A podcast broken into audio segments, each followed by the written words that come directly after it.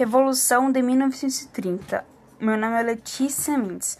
A Revolução de 1930 foi um movimento armado iniciado no dia 3 de outubro de 1930, sob a liderança civil de Getúlio Vargas e sob a chefia militar de Tenente Coronel Pedro Aurélio de Góes Monteiro com o objetivo imediato de derrubar o governo de Washington Luiz e impedir a posse de Júlio Prestes.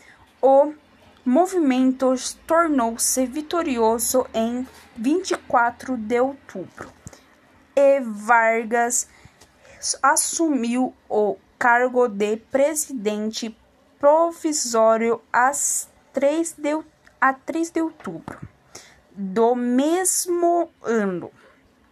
As mudanças políticas, sociais e econômicas que tiveram lugar na paz sociedade brasileira no pós de 1970 fizeram com que esses movimentos revolucionários fosse considerado o marco inicial da Segunda República no Brasil.